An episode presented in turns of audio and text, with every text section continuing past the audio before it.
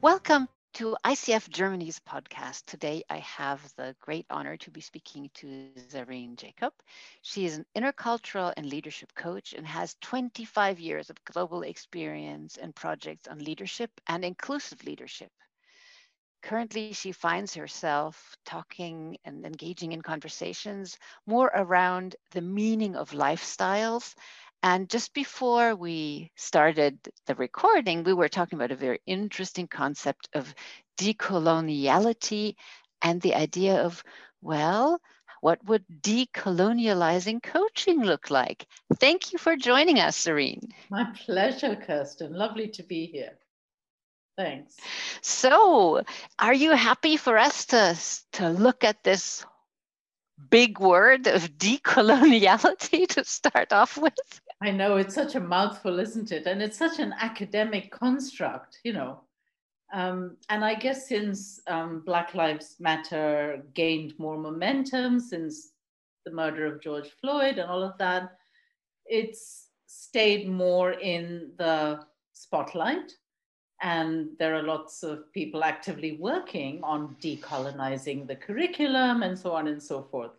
But um, you know, we were just chatting, and I said, um, so of the people who listen to this great podcast that you put on, the 500 or so people, are they mostly white?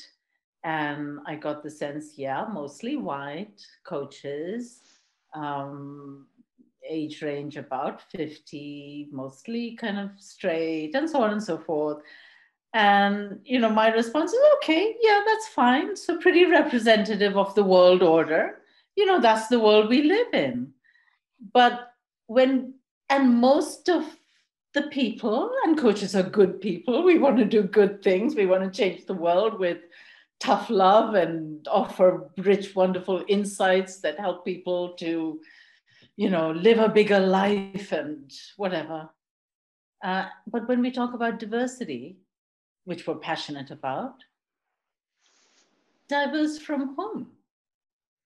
Again, it's the global minority, the sort of 12% deciding for actually what is the global majority. Right? And yeah. you know, this is what we see, whether we look in government or politics or uh, board makeup, whatever, you know. So it's just an interesting thing. I think we're really lucky with the ICF that we have so much global representation in the ICF mm-hmm. and, and, mm-hmm. different different cultures, different people. When you look at ICF Germany, um, I think we are we could be more diverse. We could be, we could be more attractive mm. to people of different walks of life, of different um, yeah we, we could be less homogenous in a way and i would certainly very much appreciate that. And i think you were involved in a big project around diversity in the last year for a large organization. Would you like to share a little for bit a around very, how you did yeah. that? It was for a very traditional very white organization in this country whose um, top leader made a public commitment um, after George Floyd to say that you know they are committed to dismantling white supremacy. This is a big, huge task, especially because it's such a slippery thing. What is white supremacy? Can you put your finger on it? Can you describe it? Well, thanks to some fantastic work by um, Tema Okun and Kenneth Jones, yes, you can. Just do a simple Google search, characteristics of white supremacy. It will take you to lots of resources. And in fact, their whole workbook that they have put up there um, and so on at the, name of the organization, Dismantling Racism, I think is the name of their mm-hmm. organization. But of course, how do you then take that on board?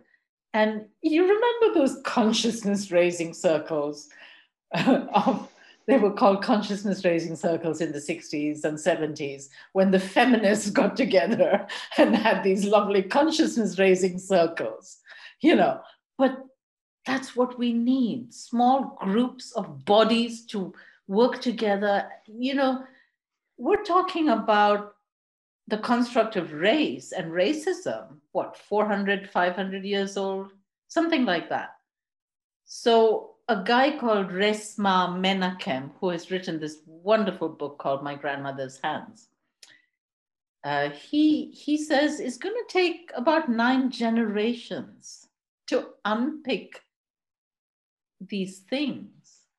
But that doesn't mean we don't do the work. Mm-hmm. The very first step. Begin having those conversations. You know, in the West, I mean, one of the characteristics of white supremacy is a sense of urgency. It's got to be done. It's got to be done now. We need our strategic objectives. We need action points, right? Let's get to it, right? And yes, our house is on fire. We do need a sense of urgency.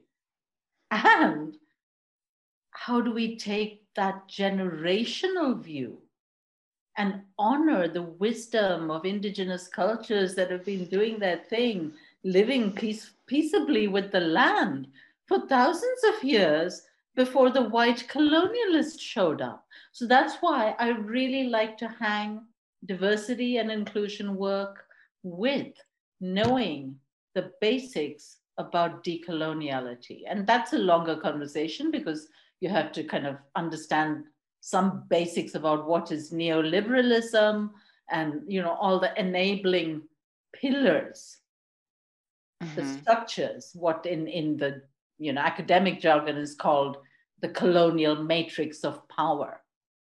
How do these mm-hmm. things prop up the world system? What impressed me when we were talking about your project um, with this organization was your kindness toward what one might even call the oppressors in a way. Um, your willingness to be inclusive of them and finding ways of opening the doors. And I'm wondering, would it be um, good for you to share a little bit about what it what enabled you to take this worldview? What what what helped um, the white people in power to to to open their hearts in a way? Let me in the door. Yeah yes they didn't know. They opened the door and i snuck in under the radar okay you snuck in yeah. ideas it could be like really confrontational, right? It could no. be like, and it wasn't. And I was so impressed with that. It wasn't because what is the point of confrontation?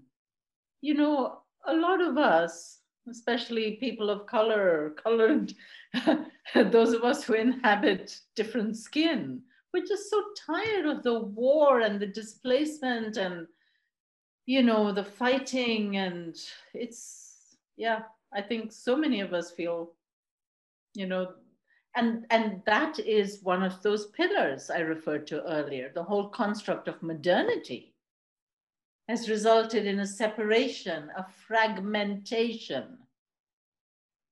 You know, this versus that, black versus white, men versus women, and then the trans and the queers and everyone fighting for their voice and their identity. Let me, Kirsten, if I may, one of the, the ICF core competency things, I was just um, struck by this huge thing. It says, is sensitive to clients' identity, environment, experiences, values, and beliefs. Mm-hmm. Wow. How do you check for that? yes. yes. well, it, it's it's something that you definitely see when it's not there. Mm. Mm. I would think. mm. you see it when it's not there yeah. but yeah. how do you see when it's there it's a good question yeah but that just that one line made me think about how as coaches you know we grow up as we grow up the water we swim in is the water we swim in you know nobody tells a white child you belong to the superior race. I mean, not unless your parents are real far right extremists. and yet, by the time a white child is, you know, fairly young, they kind of, you know, there's some difference. And of course, it's also a generational thing. And, you know, but how do these ideas get built and, and, solidified and plays out and you know i'm not here with some kind of easy answers it's so much about um, the levels of exposure recognizing in ourselves who do we hang out with what sources of news do we listen to who do we follow on twitter you know who, who's our network on linkedin how homogenous is it how diverse is it right? Mm-hmm. Yeah.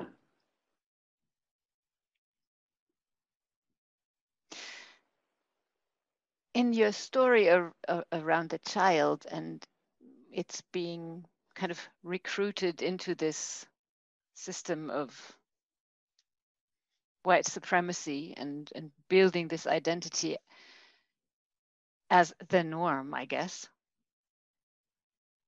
mm. and the others as the other. Yeah.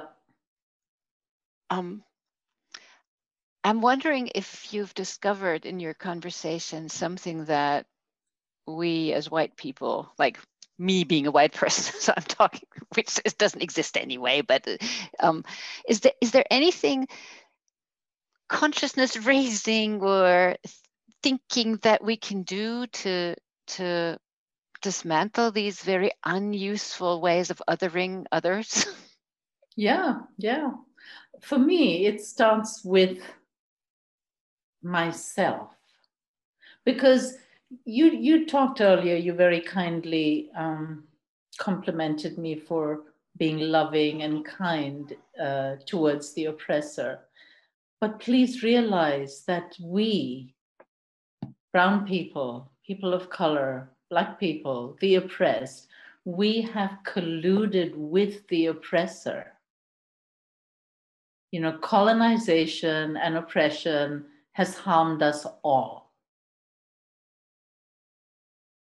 For me, one of, you know, I, I've been dislocated and so okay i'm i'm indian i grew up in india lived all across that country um, settled in the UK, lived some years in Canada at, at both ends of the country, so Vancouver, BC, and Quebec.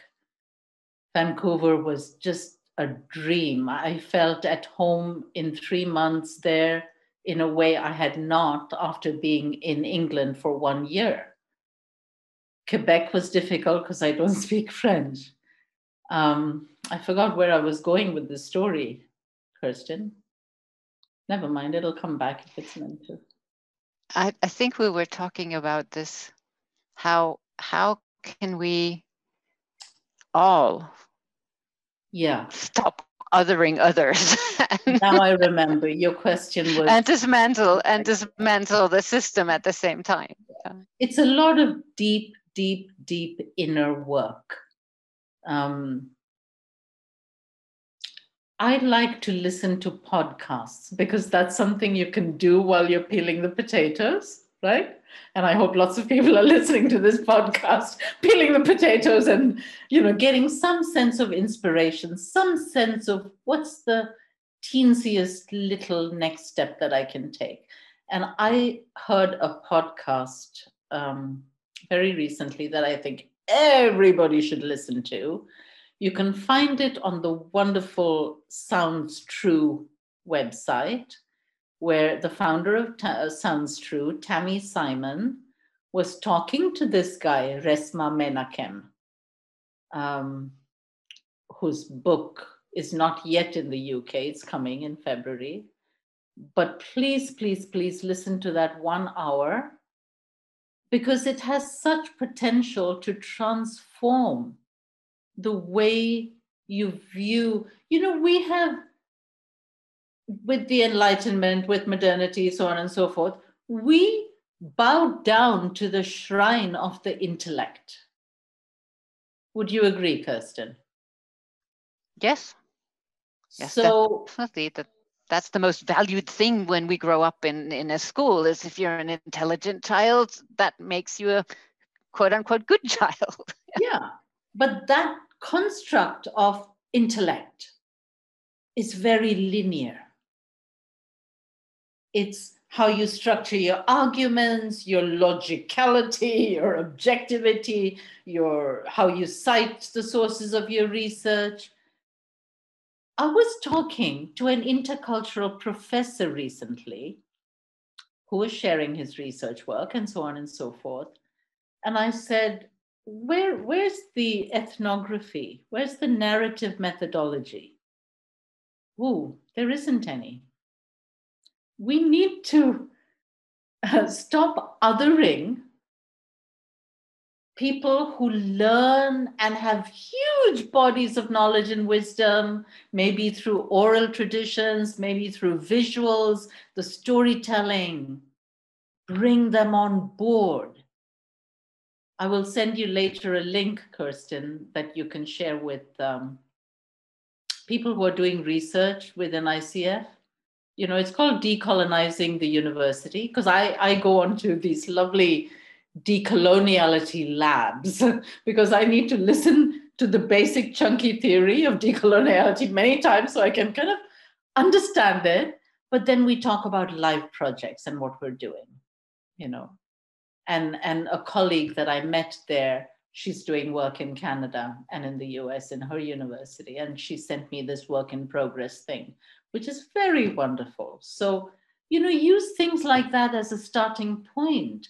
I come back to that, that thing I read sensitive to clients' identity, environment, experiences, values, and beliefs. So if you're hanging out with mostly uh, straight people or mostly gay people, if if you belong to you know um, that the, the gay community or through persuasion or identity or whatever. So, how do you actually hear the honest version of somebody else's experience? Not the look good version, the CV cover version, right? And, and one of the things Resmaa said in that podcast about how do we heal, he talked about we need to feel clean pain, not dirty pain listen to the podcast so you find out what that is. I'm not going to tell you. Um, he talked about uh, acknowledging your ancestors. Wow, that's the work I'm doing now. Because I have this fractured sense of location, erased, half forgotten, different, different stories. You know, I feel like a cultural refugee at home, everywhere, and nowhere. you know, who are my ancestors? What are their stories? Yeah, yeah. I reminds me of one of my most favorite sayings. It's the title of a book by um, Barbara Wingard. Um, she's a narrative therapist and a leader in the narrative therapy community in Australia. Um, and the book title is Telling Our Stories in Ways That Make Us Stronger. Hmm. And I think, in, in a way, as coaches, maybe that's what we're doing. We are trying to be sensitive to the stories within a the, that a person tells him or herself hmm. so that a, a, a, more empowering story can emerge. Hmm but is mm. still true to the identity and values that the mm. person mm. brings. Mm. Absolutely. You you coming back again to your earlier question, something that I've also found really, really helpful So now I'm part of a pretty large, huge group of kind of about 13,000 people and so on and so forth. It's a really good group called um, the Deep Adaptation Forum, um, started by a professor guy called Jem Bendell here in the UK, and so on. Um, the basic belief is in there is that um, collapse is happening or going to happen. It's a lot around climate emergency and so on and so forth. Now, I'm not a scientist. I, you know, I won't use bad words on the podcast, but our world is in a pretty bad state. We all know that. I don't know the nits, nuts and bolts of climate science, but I do know we have to change our lifestyle. But we want to hang on to our privilege, our advantage. We want to flip the light on and have the light come on. It's cold in the house, zap up the central heating, and all of this, and all of this, and all of this. How do we have the tough conversations? You know, in the business circles that I work in, okay, there's some kind of things called contingency planning and so on and so forth. But that doesn't go anywhere near enough. And we're seeing the effects of all of that already happening. I'm working with a Black couple. They have both come recently from an African country to be in London for three to five years. Wow. First of all, what a change. And then coming into a COVID London but you know we were talking about are they seen as expat or immigrant when they're just out in the street right you know how interesting it is the different levels of experience so the, the thing i wanted to say is what's helping me find my feet in that group is that they have set up um, a little uh, join if you want. It's a BIPOC space. That's what the Americans use. We call it in UK BAME. None of these labels are nice and juicy and sexy, but they're what we're stuck with. So BIPOC is uh, Black, Indigenous, and people of color, and that's the term they use in the US. So I joined a small group, and for me, that was a new experience and I'm finding that a really nurturing space and network. You know, just to, you know, the term gaslighting? Yeah. So, yeah. so, so as a person of color who lives in a white dominant culture, you know, you get gaslighted a lot and you get pretty used to disregarding things and, oh, that's just me being oversensitive, or get on with it, whatever, whatever. But because the deep adaptation people are committed to wanting this whole thing not to be a white centric, white dominant, white supremacist culture. They're actively working on making space for these tough conversations to happen with some sense of safety. So lots of organizations do it. They have the ERGs, the employee resource groups, you know, um, small caucus type groups. So that that is a good and easy to implement and low cost thing. Make spaces for the conversations to happen. And then the actions will emerge from that that are relevant and specific to your context. I think that would be so valuable to and and we this year in the ICF Germany we've we have um, a whole department on diversity, inclusion, and climate change. Fantastic. So please tell them to look at Deep Adaptation Forum. They're very active on Facebook, you know, and there's on Ning, and I think they want to streamline things, but you know, there's a lot of fantastic papers and all kinds of deep intelligence. Because I'm interested you know, we need a different sort of facilitation style that brings people together to have these tough conversations.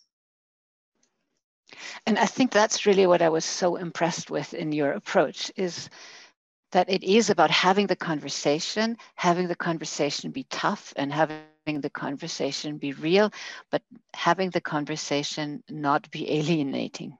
Yes. Yeah. So that the conversation can continue. Yeah. Yeah. That, that is so important. Um, yeah.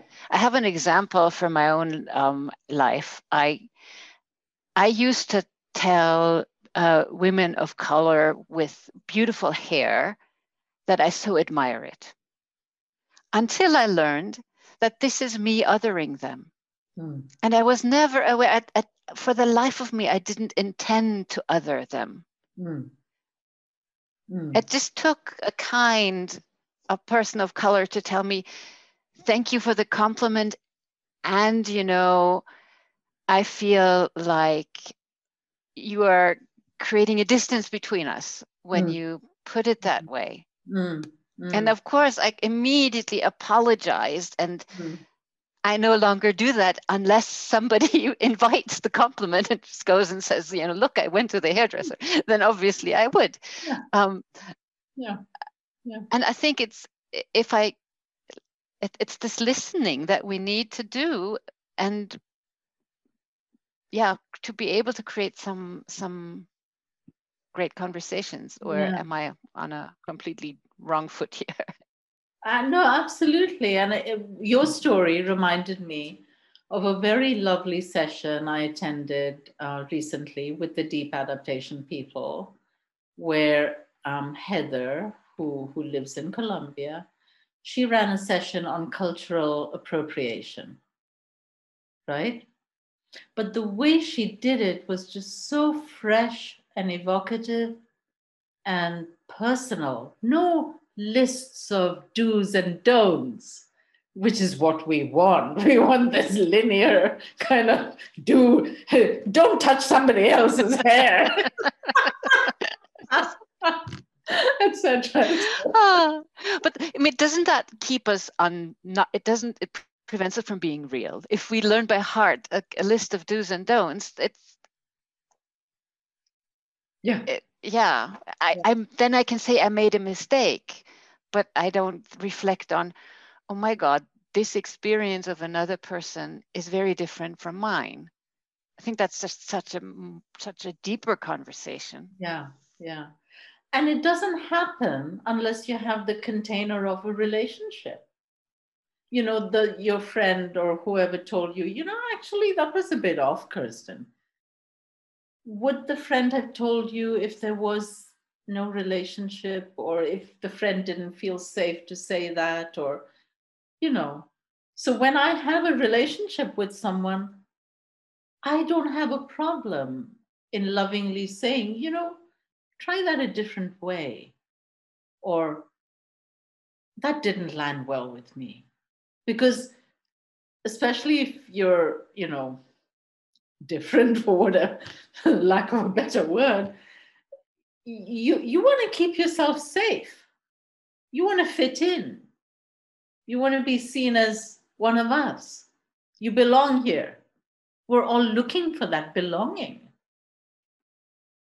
Right. And who but the coaching community could be a community that is that place of belonging for everyone with every kind of skin color, thinking style, culture, identity.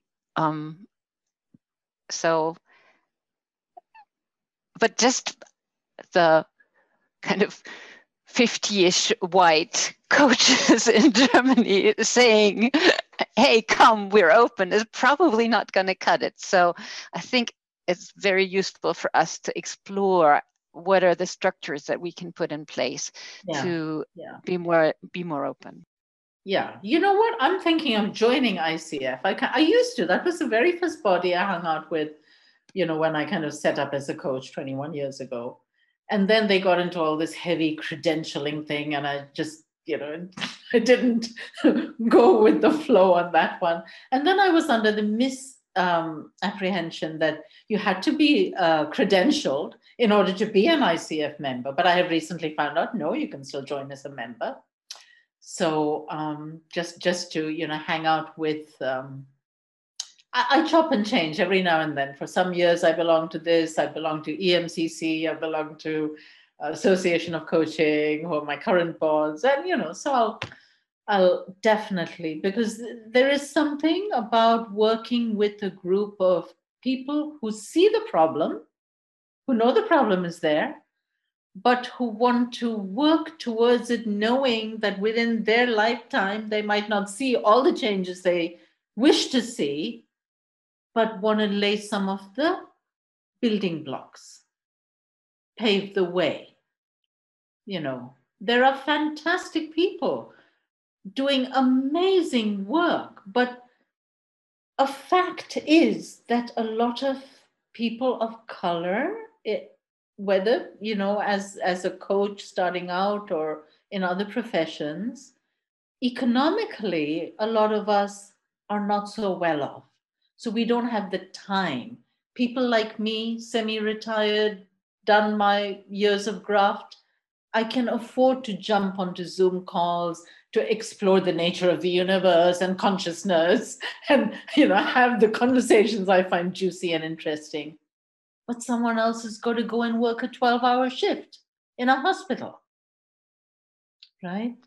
So we need to just find the way in and avoid the cultural supremacy trap of we're such a great organization come and join us give us your labor emotional labor to telling us how we can dismantle racism i mean excuse me yes exactly so kind of the work should be on us not not on Absolutely. the people that we invite yeah Absolutely. Start with yourself. Let me read you. I'm going to send you the link, Kirsten. Please send it to your people. But uh, you know the the article I was talking about earlier from the colleague I met on the Decolonial Lab. Her name is Tiffany Jimenez. I will send you the link. But one of the things she's saying uh, in order to decolonize, okay, this is in a university context, but you know, apply it to your own context. Deeply listen to learn with and from the other in recognizing the unknown as a challenge, even before knowing it, and in risking a certain familiarity with one's ways. And she goes on, this is what Fanon refers to as mutual love. Why not let, why not the quiet, simple attempt to touch the other, to feel the other, to explain the other to myself, said Fanon in 1967. Carlos and I, we did a webinar for our intercultural people, you know, the SIETAR community. And, and he was just showing one of the slides. So I talked and then he talked. And, and one of the slides he was showing was the fantastic scholarship, deep, deep, deep learning from people of the global majority. People like Walter Mignolo, like this, this Fanon, and so on and so forth, that we know nothing about. But we all know of Plato and Socrates and so on and so forth. And, you know, we've heard of Jane Goodall. How many of us have also heard of Simona Kossak. Because all white is not equal, as Walter Mignolo says. Some are off white. Whiteness also has its caste system.